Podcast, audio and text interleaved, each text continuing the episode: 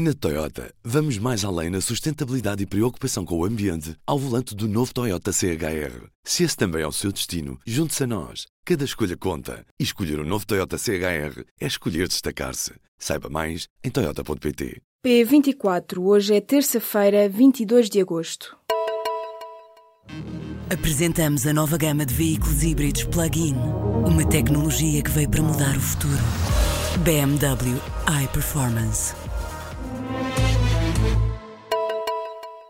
A célula terrorista desmantelada na sequência dos atentados na Catalunha planeava um atentado maior.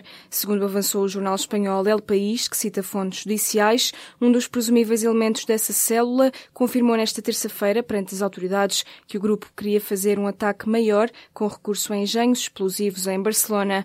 O jovem de 21 anos não terá especificado quais seriam os alvos do ataque bombista, mas o jornal espanhol El Mundo avança que a Catedral da Sagrada Família terá sido referida nesse interrogatório.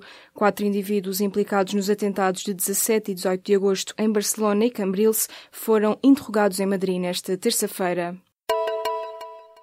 A dívida pública aumentou para 132,4% do PIB até o mês de junho, segundo o Boletim Estatístico de Agosto, publicado nesta terça-feira pelo Banco de Portugal. O valor fica acima dos 130,5% registados no primeiro trimestre do ano e dos 130,3% verificados no final de 2016. De acordo com o Banco de Portugal, a dívida das administrações públicas subiu para os 249 mil milhões de euros, acima dos cerca de 243.500 milhões milhões registados até março. Os cálculos são feitos na ótica de Maastricht, a que conta para Bruxelas. Comparando com dezembro do ano passado, a dívida pública aumentou 8 mil milhões de euros nos primeiros seis meses deste ano. A meta do governo para 2017 é uma redução da dívida pública para 127,9% do PIB. O número de desempregados subsidiados voltou a cair em julho e já chegou ao nível mais baixo dos últimos 15 anos, Dados da Segurança Social mostram que no final do mês passado havia pouco mais de 189 mil beneficiários de prestações de desemprego, menos 13,4% em relação ao período homólogo e menos 1,2% do que em junho. É preciso recuar a agosto de 2002 para encontrar um número inferior a este. O governo prevê chegar ao final deste ano com uma taxa de desemprego de 9,9%. O governo libou os funcionários castigados por consulta de dados fiscais. Os funcionários que consultaram as informações de José Sócrates ou de outros membros pertencentes à chamada lista VIP acabaram por ser ilibados. Depois de receber dois pedidos de recurso apresentados por funcionários, a quem o fisco aplicou sanções relacionadas com a consulta, alegadamente indevida de dados fiscais, o Ministério das Finanças acabou por decidir, por despacho, ilibar os funcionários.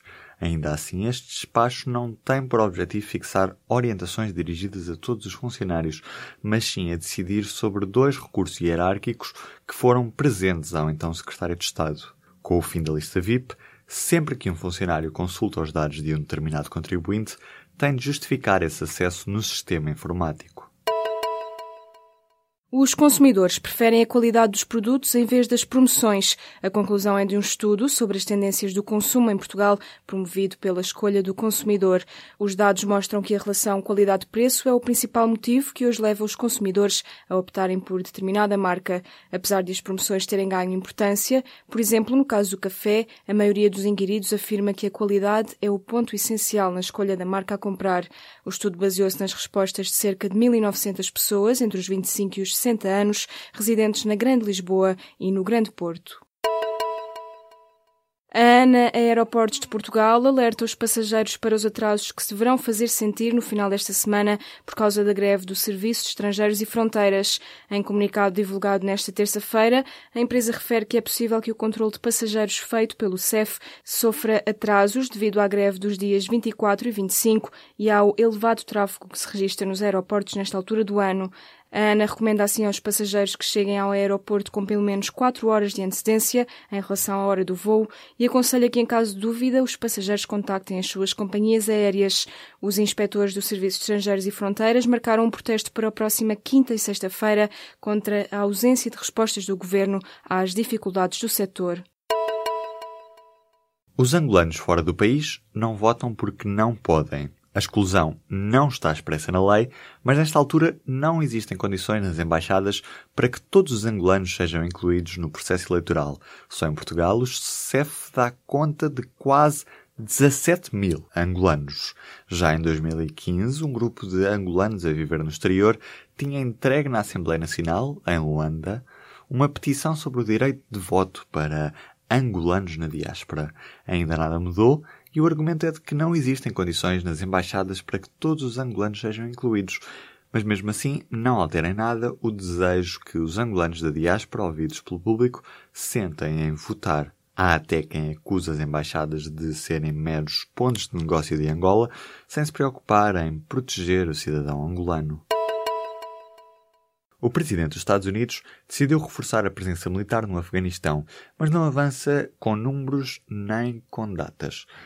Antes tinha dito que a presença de um efetivo naquele país era um complexo desperdício de milhões e um disparate de Barack Obama. Responsáveis da administração norte-americana garantem que Trump autorizou o Pentágono a destacar mais de 3.900 soldados, mas o presidente norte-americano não se comprometeu com números. Donald Trump confessou que tinha mudado de opinião depois de chegar à Casa Branca e que agora defende mais participação norte-americana no Afeganistão. Já os talibãs prometem responder com um cemitério de soldados norte-americanos. O Sporting pediu nesta terça-feira à Comissão de Instrutores da Liga Portuguesa de Futebol Profissional a instauração de um processo à defesa do Benfica Eliseu pelo ocorrido no jogo frente ao Belenenses no sábado.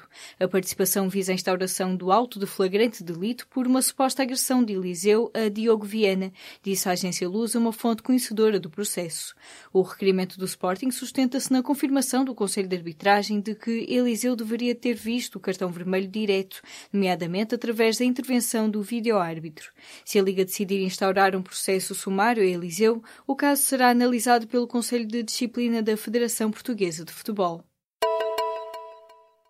Há oito filmes de produção ou coprodução portuguesa entre os pré-candidatos aos prémios ibero-americanos de cinema Fênix. Entre eles estão A Fábrica de Nada, de Pedro Pinho, Colo, de Teresa Vila Verde, ou O Ornitólogo, de João Pedro Rodrigues. O Comitê de Seleção escolheu, ao todo, 90 longas-metragens de um universo inicial de 818 filmes.